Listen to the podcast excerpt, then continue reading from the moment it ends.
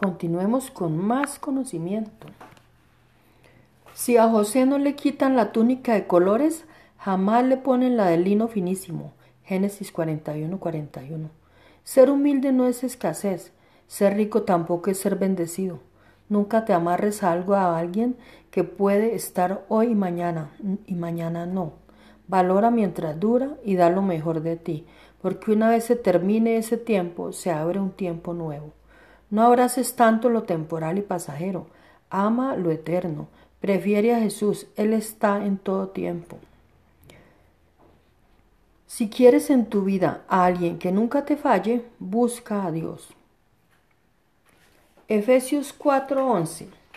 Los cinco ministerios los cinco ministerios apóstoles, profetas, evangelistas, maestros y pastores fueron creados desde antes de la fundación del mundo.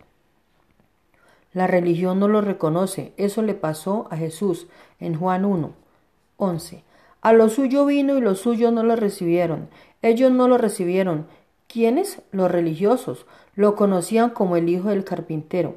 Era entendible. Le habían visto de pronto crecer construyendo mesas o sillas, etc. Para ellos ver que hacía milagros, evangelista, Da palabra de ciencia y sabiduría, profeta. Enseñaba la palabra, maestro. Sanaba a su pueblo, pastor. Servía con amor, apóstol. A los religiosos de ese tiempo no les parecía que Jesús fuese el Mesías, o como ahora en este tiempo a muchos les parece que tal persona no puede ser pastor. Jesús ejemplo, al de, ejemplo del rechazo de la religión a lo establecido de Dios, que aprobó y aceptó desde antes de la fundación del mundo, Nunca se nos puede olvidar eso. El reino del Señor está en quienes lo amamos y aceptamos. Juan 1.12. Mas a todos los que le recibieron, a los que creen en su nombre, les dio potestad de ser hechos hijos de Dios, los cuales no son engendrados de sangre, ni de voluntad de carne, ni de voluntad de varón, sino de Dios. Él nos llama hijos con asignaciones diferentes para edificar el cuerpo, al cuerpo. Estos llamados no son de los hombres, solo por voluntad divina. Por eso lo que, se, lo que Señor nos entrega, nadie lo, no lo podrá quitar.